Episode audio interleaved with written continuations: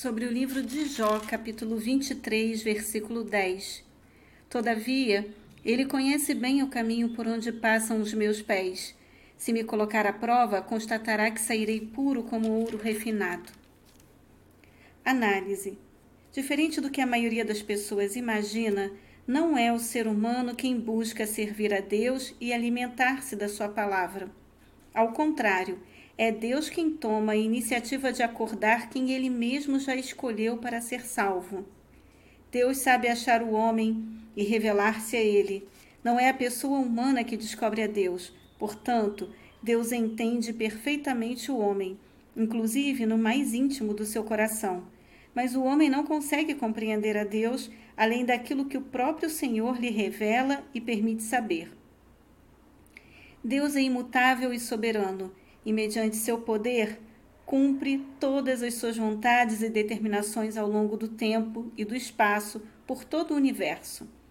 Há um plano traçado e sendo efetivado por Deus para esse mundo. Efésios capítulo 1, versículo 11.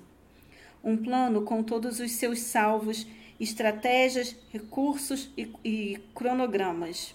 Números 11, 23, Jó 37, 16, Salmo 33, 9, Provérbios 3, 19.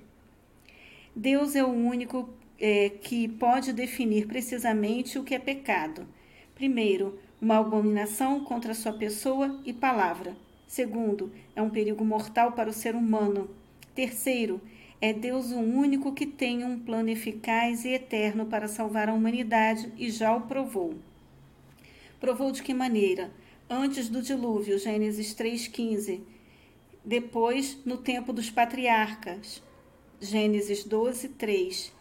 Depois, nos dias de Moisés, Hebreus 9, do versículo 8 ao 10 e também capítulo 10, versículo 3.